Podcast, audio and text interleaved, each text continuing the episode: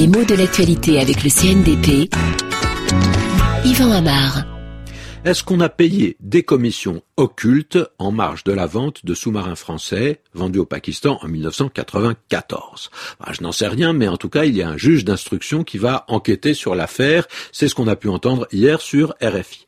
Alors, pour bien comprendre cette information, il faut savoir ce que c'est qu'une commission occulte. Oh, c'est pas bien difficile, hein c'est une commission secrète, cachée. C'est-à-dire qu'en marge d'une transaction dont les chiffres sont officiels, il y a de l'argent qui circule en cachette. Est-ce qu'on pourrait parler aussi bien de dessous de table? C'est une expression qui existe, mais elle est plus utilisée pour des opérations privées.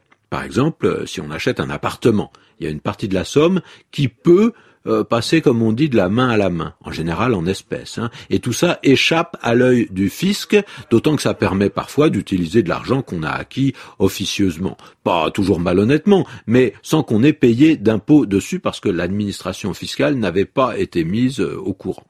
Alors pourquoi est-ce qu'on parle de commission occulte ou même d'argent occulte? Qu'est-ce que ça veut dire occulte?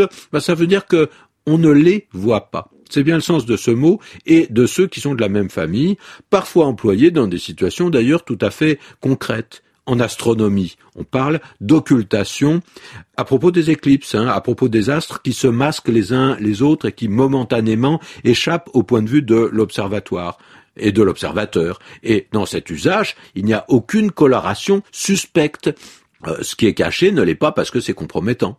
Et puis, il y a encore un domaine où on entend des mots de cette famille. On parle de sciences occultes. Et là, c'est différent. Euh, qu'est-ce que c'est? Il s'agit de pratiques ou d'études toujours mystérieuses parce qu'elles s'appliquent à des sujets qui dépassent le rationnel et qui traitent de connaissances qui sont censées échapper à l'homme ordinaire.